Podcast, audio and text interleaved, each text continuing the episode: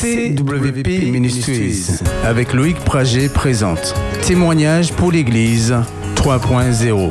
Une émission dynamique pour croître dans l'amour des Saintes Écritures. Ne prenez pas foi, mais ayez foi en Dieu. Sa parole est certaine. Il faut l'étudier. Étudier les prophéties. Le mouvement adventiste.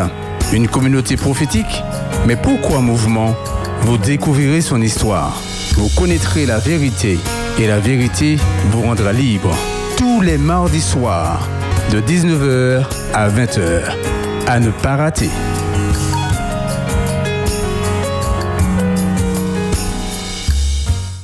Retrouvez-nous sur Internet www.espérance.fm.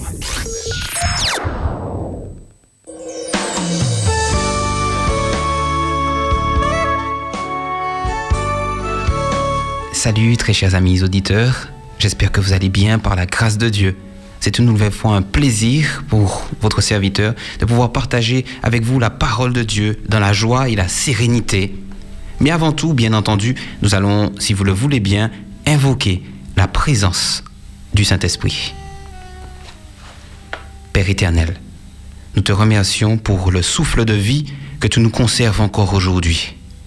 Nous sommes conscients en cet instant de nos lacunes, nos faiblesses, nos manquements, nos iniquités. Nous te demandons pardon toutes les fois où nous avons erré loin de toi et réclamons en cet instant même le sang de l'agneau. Que tu puisses nous purifier et que nous soyons conduits par ton esprit de vérité au nom de Jésus. Amen. Nous allons commencer avec un cantique de David que nous connaissons tous, qui est situé dans le livre des psaumes le psaume 23, un psaume que nous connaissons certainement sur le bout des doigts. Et nous allons juste le chanter, le lire ensemble avant l'étude de ce soir. L'Éternel est mon berger, je ne manquerai de rien. Que nous puissions peser les mots de ce que nous lisons au nom de Jésus, avec joie surtout. L'Éternel est mon berger, je ne manquerai de rien. Il me fait reposer dans de verts pâturages. Il me dirige près des eaux paisibles. Il restaure mon âme. Il me conduit dans les sentiers de la justice à cause de son nom. Quand je marche dans la vallée de l'ombre de la mort, je ne crains aucun mal, car tu es avec moi. Ta roulette et ton bâton me rassurent. Tu dresses devant moi une table en face de mes adversaires. Tu induis ma tête et ma coupe déborde. Oui, le bonheur et la grâce m'accompagneront tous les jours de ma vie et j'habiterai dans la maison de l'Éternel jusqu'à la fin de mes jours. Amen. Ces paroles sont vraiment réconfortantes. Elles sont magnifiques. Si nous prenons le temps de les lire et que nous les confrontons aux circonstances que nous vivons, nous avons l'assurance qu'il y a quelqu'un qui dirige les événements et qui conduit nos vies même lorsque nous marchons dans la vallée de l'ombre de la mort. Mais la question nous est posée aujourd'hui. Sommes-nous en mesure d'énoncer ces paroles malgré les temps troublés que nous sommes en train de vivre? Jésus nous dit qu'il est le même hier, aujourd'hui et éternellement. Et face à lui, il y a un adversaire également qui ne se décourage pas et qui ne recule devant rien.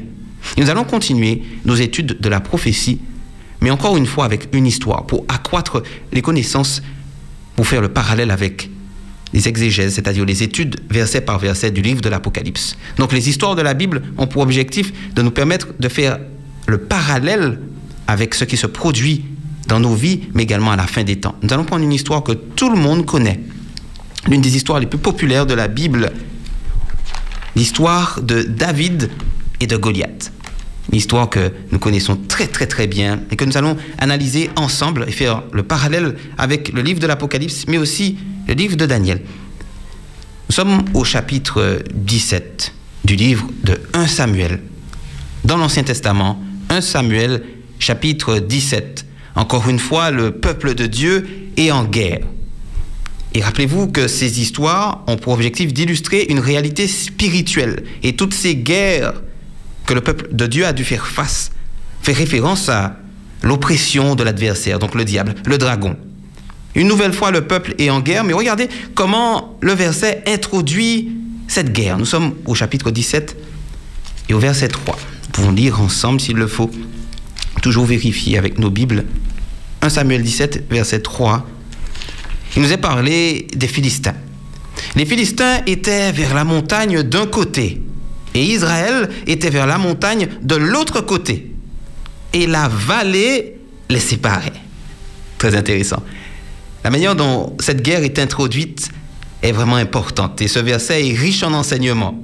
Il y a deux camps, le camp du peuple de Dieu et le camp de l'adversaire.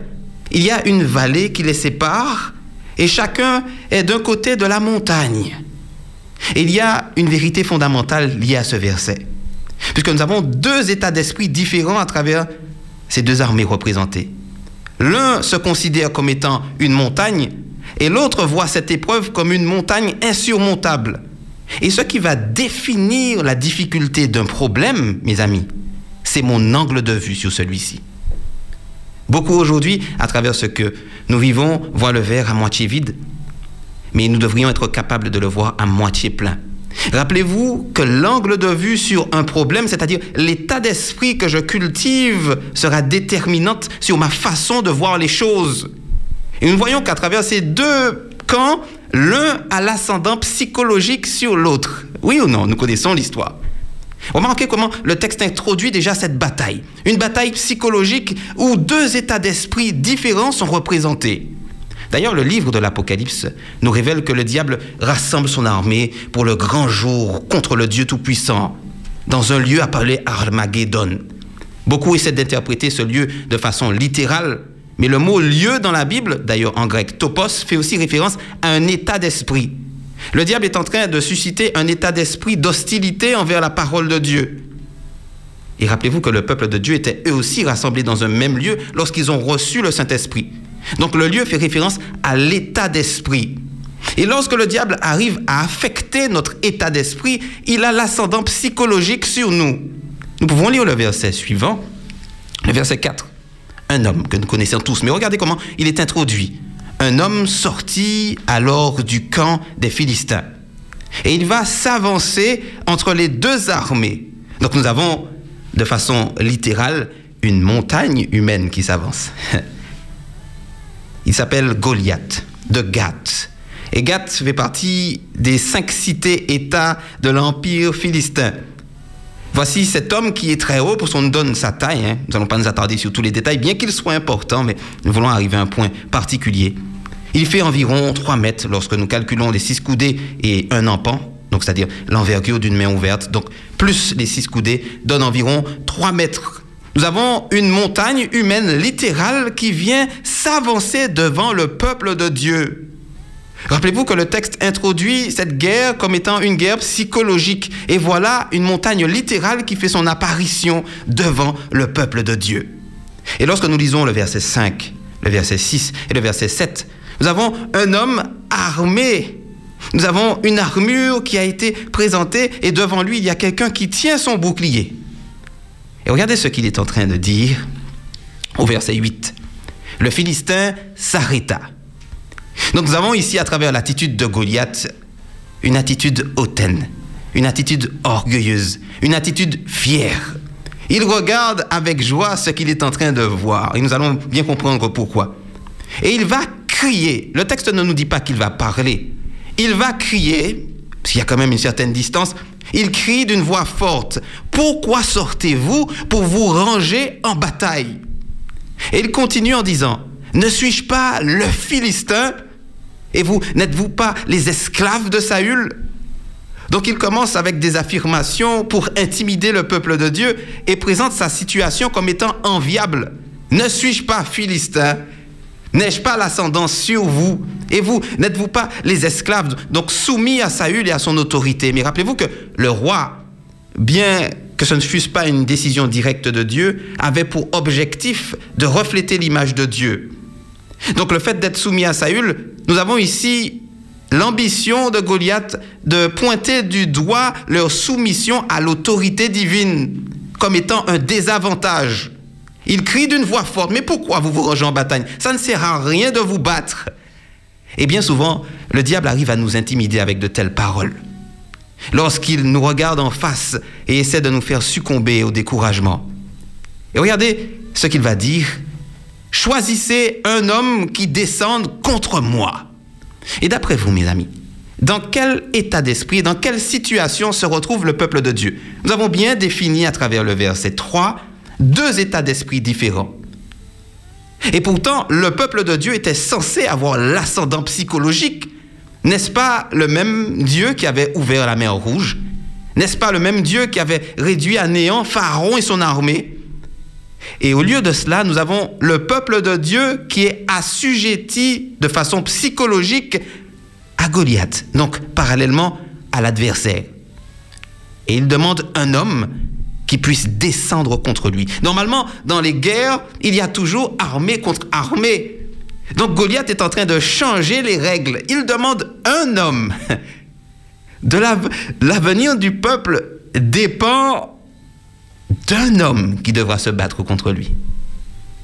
La situation semble quasiment inespérée, insurmontable. Une montagne littérale est face au peuple de Dieu. Mais toutes les fois où nous, nous oublions quel est le Dieu que nous servons, nous devenons de des proies faciles pour l'adversaire. Toutes les fois où j'oublie qui est le Dieu que je sers, je deviens une proie facile pour le diable. Et voilà que Goliath continue à intimider le peuple. Le verset 9, S'il peut me battre et qu'il me tue, nous vous serons assujettis. Mais si je l'emporte sur lui et que je le tue, vous nous serez assujettis et vous nous servirez. Nous avons le mot assujetti plusieurs fois. Et le mot esclave en hébreu, c'est la même chose. Le mot, c'est ebed. Et ce mot est utilisé aussi pour faire référence à l'adoration. L'objectif du diable est de s'octroyer notre l'adoration qui est due à Dieu seul. Et l'enjeu final dans le livre de l'Apocalypse fait également référence à l'adoration. Et pour que le diable puisse parvenir à ses fins, il utilise plusieurs méthodes. Nous l'avions vu avec le livre de Néhémie la fois dernière, et comment il utilise des tactiques diverses pour déstabiliser le peuple de Dieu. Mais à travers ce géant ici, nous avons les caractéristiques diverses de Satan qui intimident un peuple non sanctifié par la parole de Dieu. Le diable réussit aujourd'hui, à travers les circonstances que nous vivons, à effacer de nos esprits les précieuses paroles de Jésus, que votre cœur ne se trouble point. Le mot trouble est traduit littéralement par agitation. Nous sommes agités et tout ce que nous entendons favorise parfois notre agitation plutôt que notre préparation. Et Dieu nous interpelle sur ce point aujourd'hui. Savons-nous réellement qui est ce Dieu que nous servons? Nous oublions celui qui est assis sur le trône et ses caractéristiques. Et voilà, à travers cette histoire, un rappel très important. Puisque nous avons un peuple dans une situation calamiteuse. Regardez ce qui se produit ici. Le verset 10. Je jette en ce jour un défi à l'armée d'Israël. Remarquez comment il le dit. Il crie d'une voix forte. Et Jésus dans l'Apocalypse est aussi présenté comme celui qui parle d'une voix forte. Donc la voix de Goliath est en train de faire interférence de manière spirituelle à la voix de Dieu. Le diable est en train de prendre le dessus symboliquement sur l'esprit du peuple de Dieu.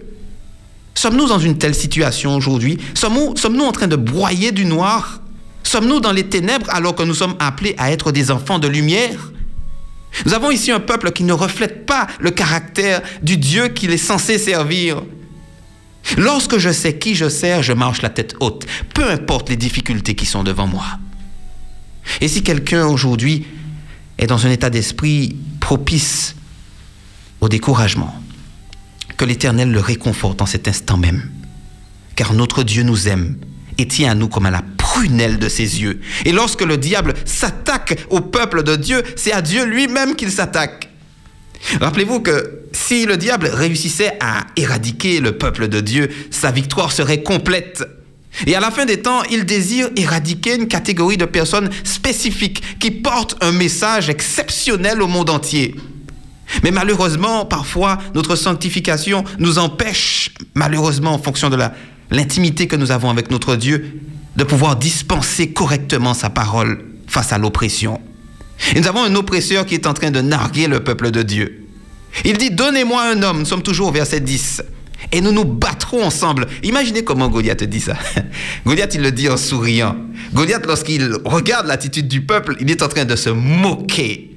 Il est en train de dire, vous vous rendez compte, le peuple d'Israël, regardez comment j'arrive à les intimider. Donnez-moi un homme. Il voit qu'il n'y a aucun qui est capable de faire face à ces déclarations.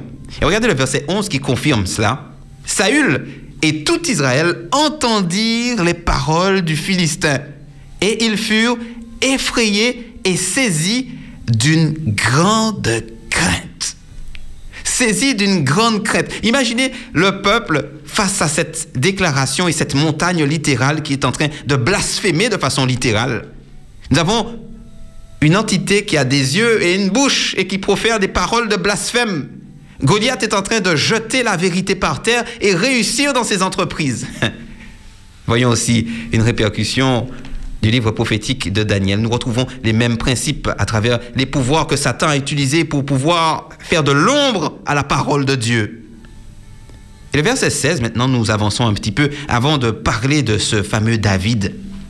Le verset 16 nous dit que le Philistin s'avançait quand? Matin, notons bien, le Philistin s'avançait matin et soir. Et il se présenta pendant combien de jours? 40 jours. Ce verset nous permet de trouver une interprétation spirituelle liée à la prophétie, non seulement de Daniel et de l'Apocalypse. Rappelez-vous que le Philistin s'avance le matin et le soir pendant 40 jours. On retrouve le chiffre 40 plusieurs fois dans la Bible, mais nous allons juste prendre deux exemples relatifs au Christ, donc à Jésus, lorsque par exemple nous lisons dans Acte 1, verset 3, après la résurrection, Jésus va apparaître à ses disciples pendant 40 jours et leur dispenser un enseignement. Donc Jésus apparaît 40 jours, très intéressant. Goliath lui aussi apparaît 40 jours. Nous avons un autre exemple parmi tant d'autres, comme nous voulons prendre deux, au moins deux exemples relatifs au Christ. Nous avons dans Matthieu 4, verset 2, Jésus qui va jeûner pendant 40 jours. Donc ces exemples relatifs à Jésus et à ce chiffre nous permettent de comprendre quelque chose de très important. Le chiffre 40, de façon symbolique, fait référence à un temps de jeûne et de prière, mais aussi un temps relatif à l'enseignement. Durant cette période de temps où Goliath est en train d'intimider le peuple de Dieu, cette période de temps eusse été propice pour le peuple de Dieu de se soumettre à sa parole et de se focaliser sur son enseignement, de se mettre en prière, de demander le secours divin. Mais au lieu de cela, Goliath est en train de distraire le peuple de Dieu durant cette période de temps si propice à la parole et au recueillement spirituel. Et remarquez que le matin et le soir, dans l'Ancien Testament, étaient réservés pour les offrandes.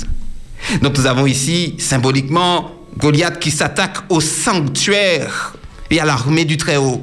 Il est en train de distraire et de faire en sorte que l'attention du peuple de Dieu soit détournée de ce qu'il faut faire pour faire face à l'adversité. Et aujourd'hui, Dieu nous interpelle sur le temps que nous passons avec lui. Sommes-nous promptes à nous effrayer lorsque nous entendons des nouvelles peu réjouissantes? Sommes-nous promptes à vouloir prendre des décisions ou à vouloir agir de nos propres forces ou de nous-mêmes, parlant même de révolte contre le système? Ou sommes-nous promptes à dire Seigneur, donne-moi l'attitude adéquate et surtout ouvre mes yeux pour que tu puisses toi-même combattre pour moi.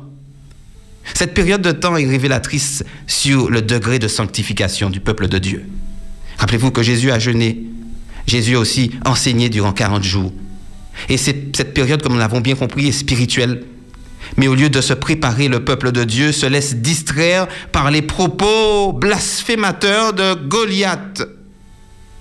Mais la Bible nous parle de David. Mais David, au verset 12, est présenté comme étant le fils d'un Éphrasien. Et David nous vient de Bethléem. Bethléem Ephrata, puisqu'il y avait plusieurs Bethléem, effectivement. Mais cette Bethléem en particulier, comme nous le savons tous, est l'endroit où devait naître le Messie. Bien entendu, David symbolise, David est un type, un exemple du Christ. Et voilà que David intervient. Il fait partie de la lignée des huit fils d'Isaïe. Et nous sommes au verset 17. David est chez son père. David n'est pas concerné de façon physique par cette guerre. Mais David va quitter son père. Regardez ce qui se produit ici au verset 17. Isaïe va dire à David, prends pour tes frères cet épha, tiens, de grains rôtis et ces dix pains et cours au camp vers tes frères. Il y a beaucoup de choses à dire sur ce verset, mais nous le verrons certainement ultérieurement. On en parle d'épha, c'est intéressant, une mesure. Mais l'objectif de David est de venir donner de la nourriture, de la subsistance, de la force à ses frères qui sont engagés dans cette bataille. Et le verset 18 nous donne les recommandations d'Isaïe encore. Tu verras si tes frères se portent bien et tu m'en donneras des nouvelles sûres. Donc David vient sur le terrain de façon physique. Rappelez-vous qu'il est chez son père, il n'est pas concerné de manière littérale. Mais le voilà qui prend un risque considérable. Nous allons l'analyser dans quelques instants. Et le verset 19 nous dit, ils sont avec Saül et tous les hommes d'Israël dans la vallée des Térébètes, faisant la guerre aux Philistins. Et David va se lever de bon matin. Il laissa les brebis à un gardien, prit sa charge et partit, comme Isaïe le lui avait ordonné. Et lorsque David arrive au camp, L'armée était en marche pour se ranger en bataille et poussait des cris de guerre. Tant bien que mal, ils essaient de faire face à l'adversaire, mais sont intimidés par celui-ci. Le verset 21 nous dit, Israël et les Philistins se formèrent en bataille, armée contre armée. David remit les objets qu'il portait entre les mains à un gardien des bagages et courut vers les rangs de l'armée. Et aussitôt que David arrive, il demande à ses frères comment ils se portent. Donc nous avons ici un David qui est soucieux du bien-être de ses frères, ses propres frères. Et tandis qu'il parlait avec eux, le Philistin, à nouveau, prend la parole et s'avance devant les deux armées. Et il va tenir le même discours que précédemment. Et lorsque David entend cela, David aussi analyse la condition du peuple d'Israël. À la vue de cet homme, tous ceux d'Israël s'enfuirent devant lui et furent saisis d'une grande crête. Nous avons des personnes qui capitulent devant l'oppresseur, incapables de se soumettre à la volonté divine et représenter le caractère de Dieu. Et voici le verset 25 qui dit, Avez-vous vu comment s'avance cet homme? C'est pour jeter à Israël un défi qu'il s'est avancé. Si quelqu'un le tue, le roi le comblera de richesses. Il lui donnera sa fille, il les affranchira, la maison de son père en Israël. Regardez comment l'attention du peuple de Dieu est focalisée sur les agissements de Goliath. Ils sont focalisés sur sa force et sa puissance. Nous savons que l'adversaire, le diable, est fort. Nous savons que le diable use de ruse et est représenté comme un lion rugissant. Mais n'oublions jamais que nous servons le lion de la tribu de Judas. Celui qui est capable de faire face à tous ces assauts et quand le diable vient vous intimider par différents problèmes, que vous puissiez regarder en face avec la parole de Dieu et dire, mon Dieu est avec moi. Qui sera contre moi? Mais le peuple pour l'instant n'est pas en mesure de dire ces choses et David vient de façon littérale pour nourrir et analyser la situation dans, laquelle se trouve le peuple de Dieu. Et le verset 26, David va dire aux hommes, mais se trouvait près de lui. Mais lorsqu'il va parler aux hommes qui se trouvaient près de lui, il dit, Que fera-t-on à celui qui tuera ce Philistin Et qui ôtera l'opprobre de dessus Israël? Le mot opprobre en hébreu est très intéressant, kerpat, c'est aussi traduit par culpabilité. Nous avons ici un peuple coupable de ne pas refléter le caractère de Dieu et donner la victoire à Satan par son attitude. Saül, en tant que roi, a échoué. Il n'arrive pas à mener à bien cette guerre. Saül, rappelez-vous, a la domination du peuple de Dieu, tout comme Adam avait eu la domination sur la terre. Mais là où Saül a échoué, David a réussi. Là où Adam a échoué, Jésus a réussi. Et cette vérité ne doit en aucun cas s'effacer de nos esprits. Mais lorsque nous continuons à analyser le texte, voyons un peuple focalisé sur les agissements de Goliath, et ils vont même dire à David, ses propres frères lui diront, verset 28, Mais pourquoi es-tu descendu? Et à qui as-tu laissé ce peu de brebis dans le désert? Je connais ton orgueil et la malice de ton cœur. C'est pour voir la bataille que tu es descendu. nous avons les propres frères de David qui sont en train de le rejeter. Tout comme les Juifs eux-mêmes ont rejeté le Messie, nous avons ici une attitude hostile envers les intentions nobles de David. Voyons comment cette histoire, de façon typologique, correspond clairement à la venue de Jésus pour délivrer son peuple de l'oppression du dragon. Et David va se détourner et s'adresser à d'autres. Et le peuple lui répondit comme la première fois. Et lorsqu'on eut entendu les paroles prononcées par David, puisque David est en train de réveiller le peuple de Dieu, l'enseignement de David avait pour objectif de sortir le peuple de la terreur et de la domination de Goliath, symboliquement. Et regardez ce que David va dire à Saül lorsqu'il va le faire chercher. Que personne ne se décourage à cause de ce Philistin. Ton serviteur ira se battre avec lui. Une phrase qui sonne comme un écho aujourd'hui relativement à ce que le Christ a accompli pour chacun d'entre nous. Que personne ne se décourage. Et le mot décourager, naophal, c'est aussi traduit par prosterner. Que personne ne capitule devant l'adversité. Au contraire, que nous puissions nous rappeler qu'il y a quelqu'un qui est venu combattre pour chacun d'entre nous.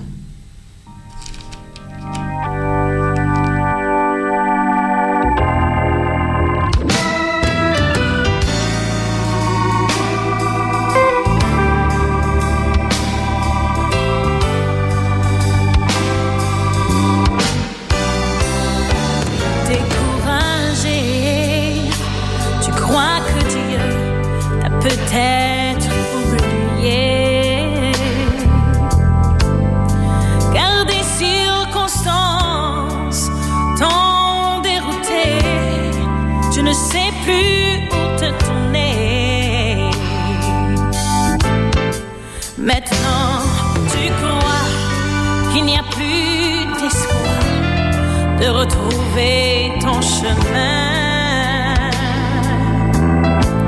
Mais plus d'une fois, Dieu t'a montré qu'il prend bien soin de toi.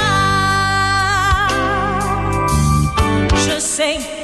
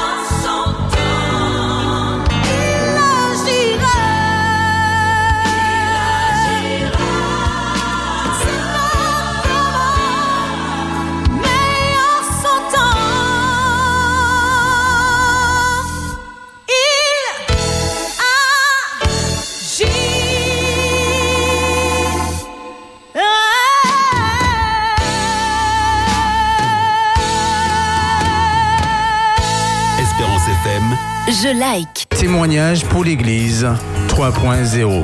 Une émission dynamique pour croître dans l'amour des Saintes Écritures.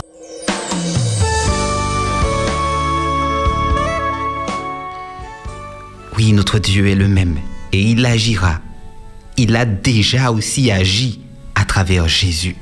Et il est impossible de lire la Bible sans déceler la puissance salvatrice de notre Seigneur et Sauveur. C'est l'objectif d'ailleurs du livre de l'Apocalypse. Nous avons bien vu comment Jésus s'y est présenté. Et Jésus est présent, il est omniprésent dans chaque ligne de la Bible. Et voilà que David va prononcer ces paroles d'espoir et d'encouragement pour un peuple abattu ayant l'esprit tourné vers l'oppression adverse. Nous avons ici un David déterminé. Mais un David qui vient dans une posture apparemment délicate. Regardez ce que Saül dit à David. Tu ne peux pas te battre avec ce Philistin, car tu es un enfant. Le terme enfant ici fait référence à son jeune âge. C'était un jeune homme. Et il dit, mais Goliath, lui, est un homme de guerre dès sa jeunesse. Cette affirmation de Saül est très importante parce qu'elle nous permet de comprendre la distinction entre les deux opposants. Tout comme l'Apocalypse nous présente un agneau docile face à un dragon irrité. Voyons deux images démesurées, un contexte, un contraste fort et apparent. Ici, un enfant, un jeune homme, face à un homme expérimenté. Oui, effectivement, le diable a réussi à induire notre race dans le péché. Il a de l'expérience. Il s'y connaît très bien avec la nature humaine. C'est la raison pour laquelle il use de stratégies pour faire tomber le maximum. Oui, il a de l'expérience.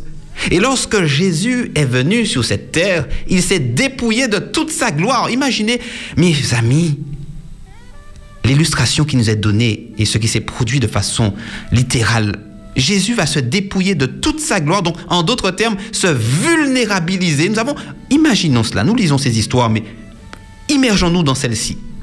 Un jeune homme face à un homme expérimenté de guerre, armé jusqu'aux dents.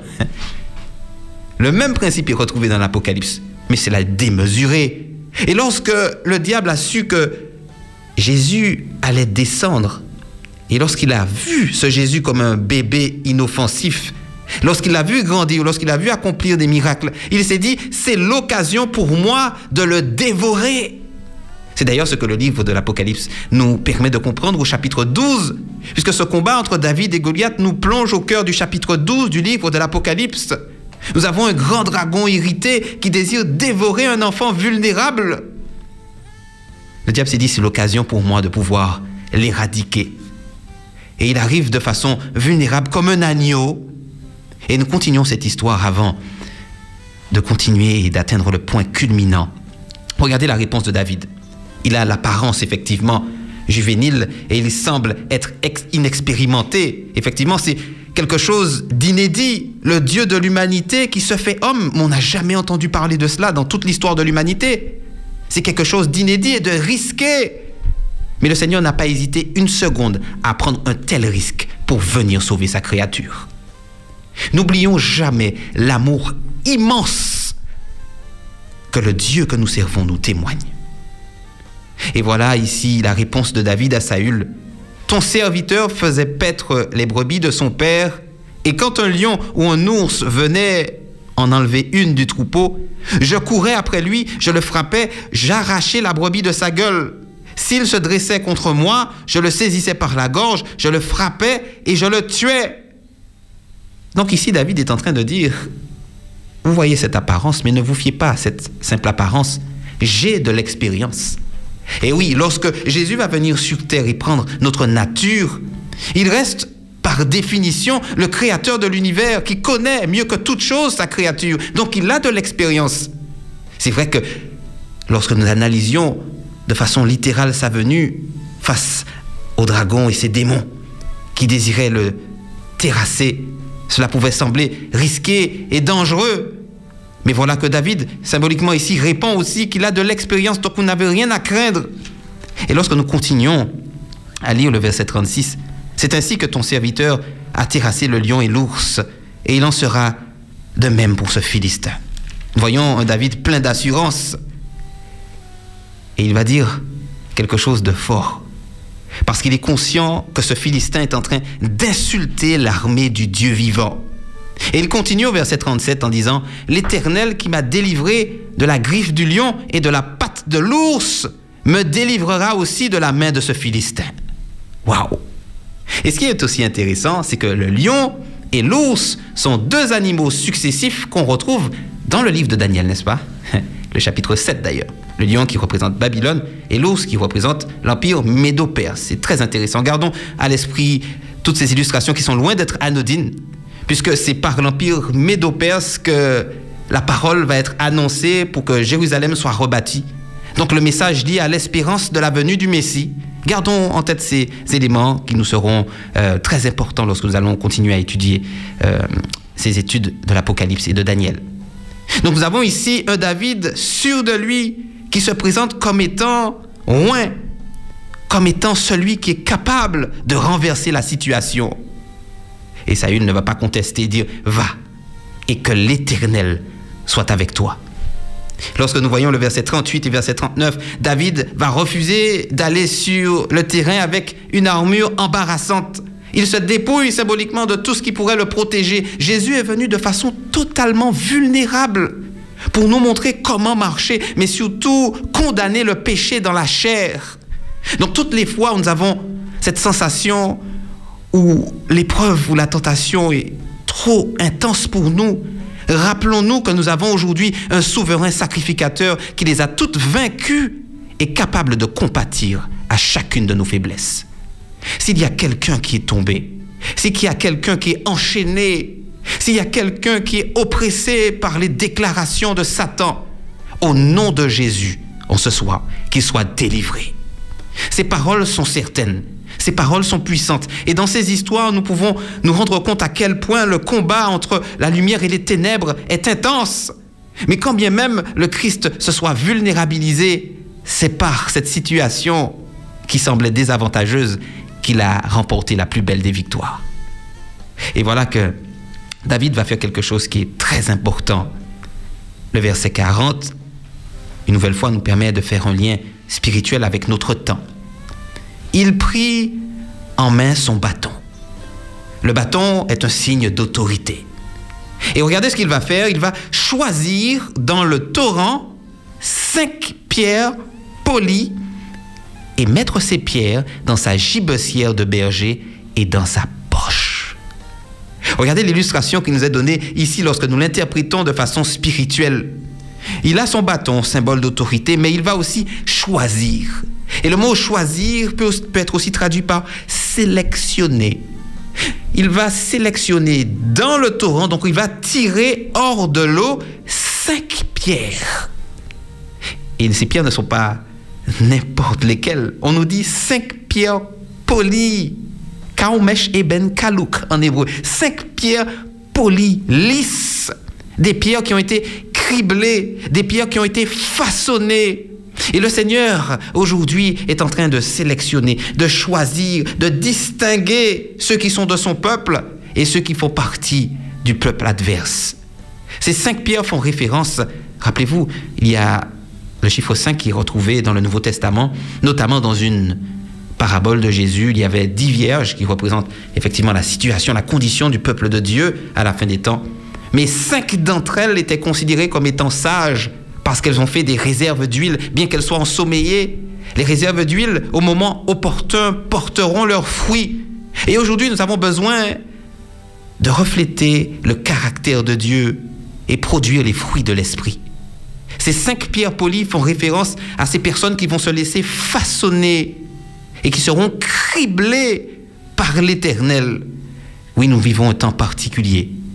Mais lorsque nous nous laissons façonner entre les mains du Tout-Puissant, nous sommes en sécurité dans sa poche. N'est-ce pas une affirmation extraordinaire qui nous réconforte, qui nous permet de nous détourner les regards sur ce que le diable est en train de faire? Oui, nous devrions être conscients du temps dans lequel nous vivons. Mais plus nous nous focalisons sur ce qu'il fait, plus nous oublions quelle est la préparation qu'il désire que nous ayons pour être debout lors de son retour. Je peux connaître la prophétie, je peux connaître l'histoire, je peux connaître toutes sortes de choses, mais si je ne reflète pas le caractère de Dieu, je ne suis rien. Et Jésus l'avait dit d'ailleurs, l'amour du plus grand nombre allait se refroidir. Avons-nous encore de l'amour les uns pour les autres?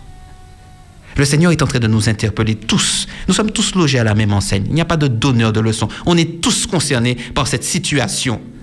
Le cœur de l'homme est mauvais, méchant, propice à se focaliser sur ce qui est négatif. Mais lorsque nous sommes criblés, façonnés, polis entre les mains du Seigneur, nous pouvons refléter pleinement l'amour qu'il désire témoigner à ses créatures. Et voilà un symbole puissant à travers cette sélection qu'il va tirer hors de l'eau.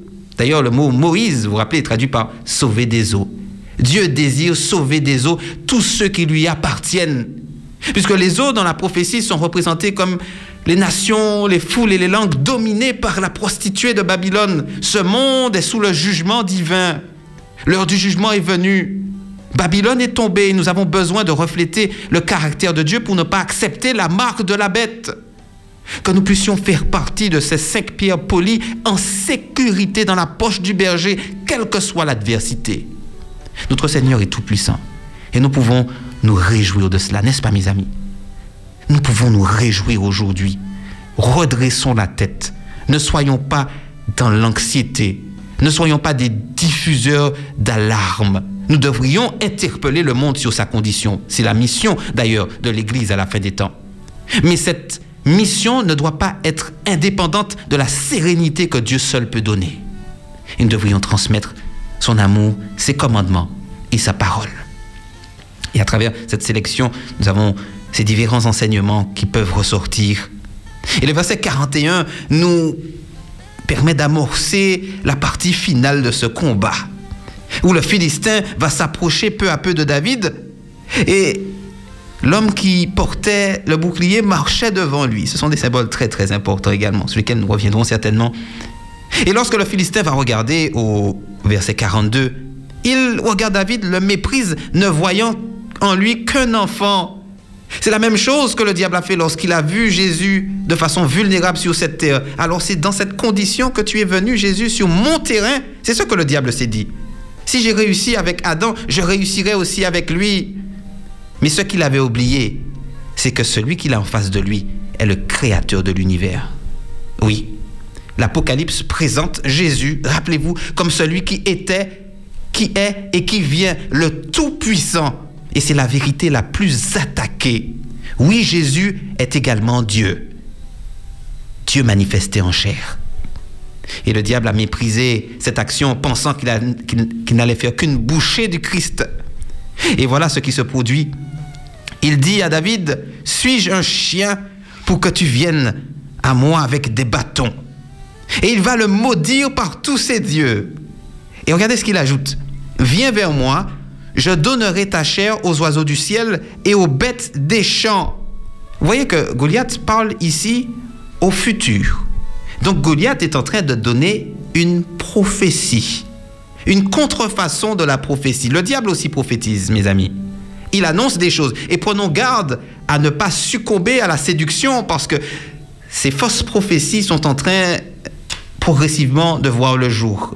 Il est en train de conduire le monde dans une interprétation prophétique différente de celle que la parole de Dieu enseigne. Donc prenons garde aux paroles, éprouvons toutes choses et surtout éprouvons les esprits pour savoir s'ils sont de Dieu, car il y a plusieurs faux prophètes dans le monde.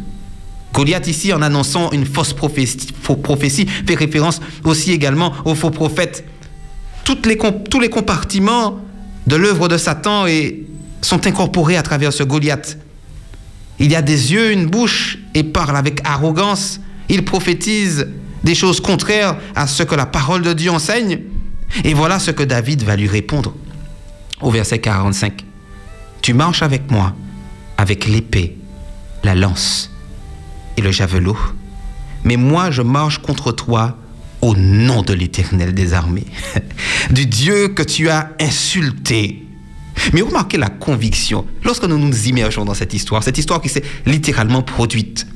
Le peuple est en train d'observer cela, mais certainement avec la peur au ventre. Que va-t-il se passer? Nous avons un David qui semble vulnérable face à un homme de guerre et qui va parler avec une telle assurance. Il continue au verset 46. Aujourd'hui, l'Éternel te livrera entre mes mains. Lui aussi parle au futur, puisque le témoignage de Jésus, c'est l'esprit de prophétie. Il parle au futur avec l'assurance que ses paroles s'accompliront. Je t'abattrai et je te couperai la tête. Aujourd'hui, je donnerai les cadavres du camp des Philistins aux oiseaux du ciel et aux animaux de la terre. Et toute la terre saura qu'Israël a un Dieu. Toute la terre a besoin de savoir aujourd'hui qu'il y a un Dieu qui contrôle toutes les circonstances que nous vivons aujourd'hui. Et peu importe l'acharnement du diable pour nous décourager, nous devrions être en mesure de nous rappeler de ces vérités fondamentales qui nous procurent une paix que seul Dieu peut donner. Pas une paix comme le monde donne, bien au contraire. Une paix qui est capable de me donner la sérénité même dans la tempête. Et voilà cette parole prophétique. Et le verset 47 nous dit que toute cette multitude saura que ce n'est ni par l'épée, ni par la lance que l'Éternel sauve. Car la victoire appartient à qui? À l'Éternel. Aujourd'hui, Dieu nous interpelle encore une fois aussi à travers ce verset. N'essayons pas d'employer la force ou la révolte face au système lorsque nous voyons que les choses ne fonctionnent pas selon nos désirs. Ce n'est ni par la force, ni par nos propres moyens que nous réussirons à faire quoi que ce soit. D'ailleurs, la prophétie avait déjà annoncé que le chaos s'installerait progressivement. Ne, ne, soyons, ne faisons pas partie de ceux qui se rebellent et qui désirent effectivement que les choses s'améliorent. Si nous désirons que les choses s'améliorent, c'est que nous ne voulons pas que le Seigneur revienne. Les choses, effectivement, se dégraderont, mais le Seigneur nous procure la sérénité en nous avertissant qu'il restera avec nous tous les jours jusqu'à la fin du monde et que nous n'avons pas employé la force pour pouvoir avoir la victoire, car c'est l'Éternel qui livrera les ennemis entre nos mains. N'ayons pas à craindre quoi que ce soit, mais notre désir principal doit être le fait de vouloir rester en sa présence de manière journalière. Que nous puissions désirer refléter son image. Rappelez-vous que l'image de Dieu est en opposition à l'image de la bête. Ça aussi, c'est un principe très important à bien saisir dans le langage prophétique. Tous ceux qui ne s'appliqueront pas aujourd'hui à refléter l'image de Dieu et qui utiliseront la force pour parvenir à leur fin feront partie du camp des oppresseurs. Nous devrions être comme l'agneau, docile, mais surtout réceptif à sa parole et que nous soyons régénérés par son esprit pour discerner les pièges du malin. Nous devrions désirer être avec le Seigneur. Tout ce que nous voulons aujourd'hui, c'est d'être avec lui pour qu'il puisse nous procurer la paix que seul lui peut donner. Nous voulons être avec toi, Seigneur.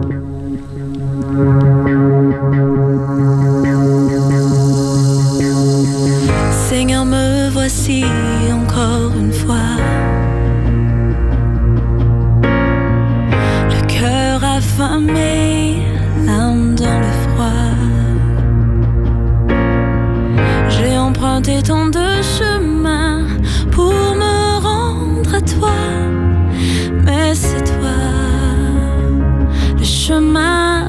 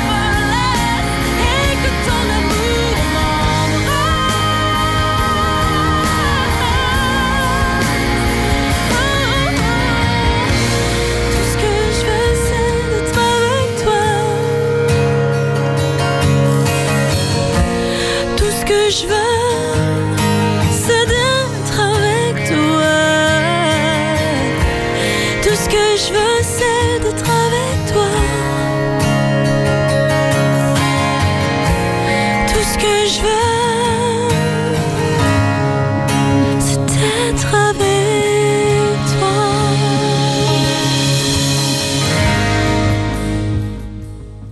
La fin de cette histoire est réjouissante. Car lorsque le Philistin va se mettre en mouvement pour marcher au devant de David, le texte nous dit au verset 48 que David va courir sur le champ de bataille à la rencontre du Philistin. Imaginez les deux camps et le peuple de Dieu qui retient son souffle. Leur avenir dépend de l'action de David. Et il va courir. Imaginez cette situation au ralenti, où ces personnes sont en train de regarder et se dire qu'est-ce qui va se passer? Et David qui court et qui va tourner sa fronde. Et il n'aura besoin que d'une seule pierre pour terrasser le géant. Et le texte nous dit que la pierre va frapper le Philistin au front. Cette pierre va s'enfoncer sur le front et il tombe le visage contre terre. Il tombe. Et cette chute fait référence à la chute également de Babylone. Car Jésus a vaincu à la croix. Jésus a condamné le péché à la chair, dans la chair. Et nous devrions être conscients de l'action que Jésus a menée. Et nous voici maintenant en position de force. Et Goliath maintenant est terrassé et à genoux, terrassé face contre terre devant lui. Et tout genou fléchira devant l'Éternel à la fin des temps. Et cette affirmation est révélatrice. Et aujourd'hui, notre condition de sanctification et notre état d'esprit doit être à la hauteur de l'action que Jésus a lui-même menée. Et toutes les histoires de la Bible nous le rappellent. Le verset nous montre au verset 51 qu'il va couper la tête de Goliath, tout comme Jésus a écrasé la tête du serpent. Jésus est également cette pierre angulaire, la principale de l'angle sur laquelle a été bâtie l'Église. Et toutes les lignes de la Bible font référence à la puissance de notre Seigneur et Jésus. Mes chers amis, plutôt que de baisser la tête, nous devrions compter les bienfaits de Dieu et louer quotidiennement notre Seigneur Jésus et vouloir lui ressembler. Que toute la gloire lui revienne et que quand le diable désire nous intimider et nous oppresser par différentes manières, que nous puissions redresser la tête et parler avec autorité en disant que notre Seigneur a vaincu et continuera de combattre pour nous. Soyez bénis abondamment, mes amis, et à très bientôt. 91.6, 91.6, c'est Espérance FM. c'est Espérance FM. CWP Ministries avec Loïc Prager présente Témoignage pour l'Église 3.0. Une émission dynamique pour croître dans l'amour des Saintes Écritures. Ne prenez pas foi, mais ayez foi en Dieu. Sa parole est certaine. Il faut l'étudier. Étudier les prophéties. Le mouvement adventiste, une communauté prophétique. Mais pourquoi mouvement Vous découvrirez son histoire. Vous connaîtrez la vérité et la vérité vous rendra libre. Tous les mardis soirs, de 19h à 20h. À ne pas rater.